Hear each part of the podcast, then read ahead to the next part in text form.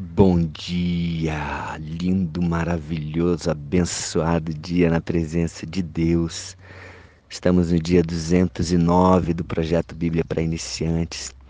Eu estou aqui num lugar de paz, um lugar de muito verde, muitos pássaros, cavalos, animais. Estou no rancho MB aqui em Brasília e um lugar de descanso nesse carnaval, nesse período do carnaval e que eu e você possamos alimentar o nosso espírito em detrimento da nossa carne, nesse período que que as pessoas alimentam a carne, a festa da carne, que nós possamos alimentar o nosso espírito. É por isso que estamos aqui, eu e você, buscando isso.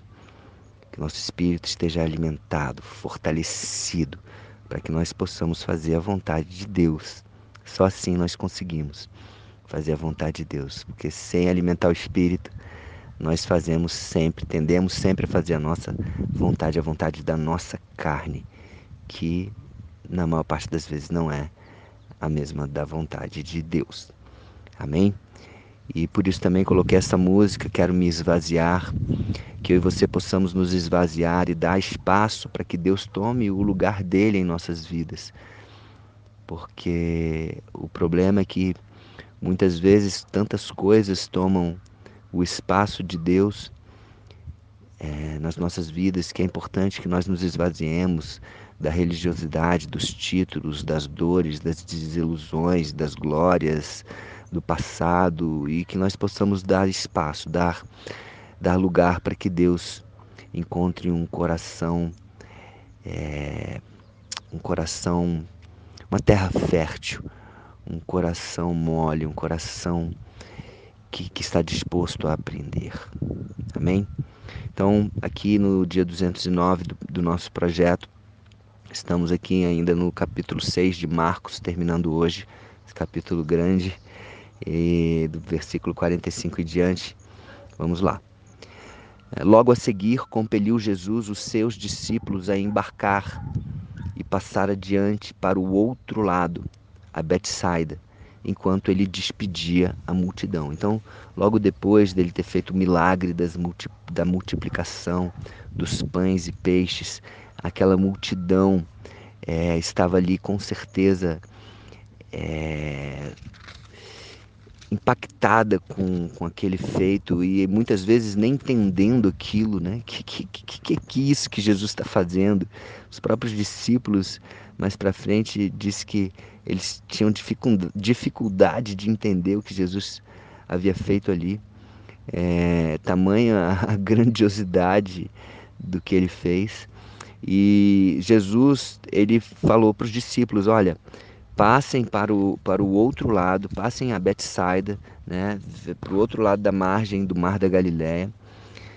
E, e eu vou ficar aqui, eu vou ficar aqui despedindo, eu vou ficar aqui ainda é, conversando com algumas pessoas, despedindo essa multidão e depois eu quero ter um momento sozinho. Então eles foram, tá? E tendo despedido Jesus, despedido da multidão, ele subiu ao monte para orar.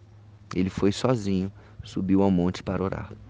E ao cair da tarde, estava o barco no meio do mar e ele sozinho em terra. Então, importante esses momentos de você estar sozinho. Como eu estou aqui, me afastei, né? as pessoas estão ali no rancho, eu estou aqui na rede, num cantinho, afastado, em oração, meditando na palavra de Deus, é, agradecendo, olhando para essa natureza maravilhosa que Deus criou e sendo grato. Então, Jesus ele fazia isso, é um exemplo para nós.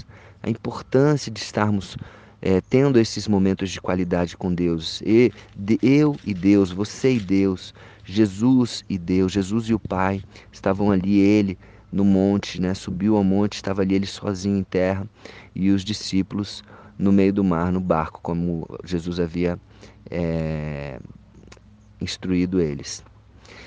E vendo-os em dificuldade a remar, né, Jesus em terra sozinho, já, já tinha descido agora do monte, e ele viu que eles estavam a remar com dificuldade porque o vento lhes era contrário, e por volta da quarta vigília da noite veio a ter com eles, andando por sobre o mar, e queria tomar-lhes a dianteira. Jesus queria ir à frente deles, não sei qual era a intenção, mas ele queria passar pelo barco. Eles, porém, vendo andar sobre o mar, pensaram tratar-se de um fantasma e começaram a gritar, pois todos ficaram aterrorizados, aterrados à vista dessa, desse fato. Uma pessoa andando sobre o mar, eles não entendiam o que, que era, acharam que era um fantasma. Mas logo Jesus lhes falou e disse: Tem de bom ânimo, sou eu, Jesus, não temas, não temais e subiu para o barco para estar com eles. E o vento cessou, e ficaram entre si atônitos, porque não haviam compreendido o milagre dos pães, como eu falei, né?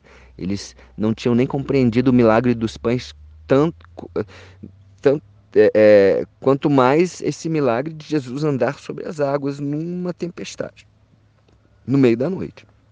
Então, o que Jesus fazia, deixavam inclusive os discípulos sem entender, sem compreender o que estava acontecendo. Era muita coisa. Era, é, Jesus ele revoluciona as coisas quando ele, quando eu e você deixamos Jesus entrar nas nossas vidas, ele re, realmente faz coisas que eu e você não, muitas vezes até não compreendemos, tão é, grandiosas, né? Como aconteceu aqui. Então eles ficaram atônitos. Jesus fez o vento parar e, e o coração deles estava endurecido. Olha que interessante, né? Quantas vezes a Bíblia utiliza essa palavra coração, coração, coração. E muitas músicas também usam né, o coração nas suas letras. E o coração dos, dos discípulos ainda estava endurecido. Por mais que eles andassem com Jesus, por mais que eles, eles ainda é, por não entender, por não compreender o que Jesus fazia, muitas vezes eles ainda tinham o coração endurecido.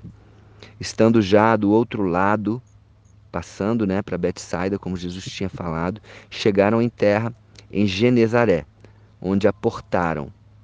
Saindo eles do barco, logo o povo reconheceu Jesus e percorrendo toda aquela região traziam em leitos os enfermos para para onde ouviam que Jesus estava. Para onde Jesus andava, eles levavam a, a, os enfermos, levavam pessoas para serem curadas, liber, libertas. E onde quer que ele entrasse nas aldeias, cidades ou campos, punham os enfermos nas praças, rogando-lhe que os deixasse tocar ao menos na orla da sua veste. E quantos a tocavam saíam curados. Então, é isso. É isso que o que Jesus representa quando Jesus está verdadeiramente nas nossas vidas, quando eu e você temos fé naquilo que Jesus pode fazer, Ele vai multiplicar pães, Ele vai andar sobre as águas, Ele vai curar as nossas enfermidades, Ele vai nos libertar. E Ele vai falar para mim e para você: não temas, não tenha medo, não tenha medo, sou eu, Jesus, eu que estou fazendo isso. Então, que nós tenhamos essas experiências maravilhosas, essas experiências grandiosas com Deus, com Jesus. Amém? E reforço aqui nesse período do carnaval, onde muitas pessoas estão alimentando a carne, onde muitas pessoas estão é, é, deixando de alimentar o espírito e alimentando suas carnes, que você possamos alimentar, que estejamos na contramão, que estejamos fazendo aquilo que é mais desafiador nesse período, que é separar um tempo para Deus e, e, ouvir a Deus e, e crescer com Deus, é, é, se alimentar, nos alimentarmos da palavra, a palavra, nem só de pão viverá o homem, mas de toda a palavra que sai da boca de Deus, assim disse Jesus. Amém? Um beijo no coração e que você esteja cada vez mais próximo desse Jesus que é maravilhoso. Ele quer ser seu melhor amigo. Um beijo. Fiquem com Deus.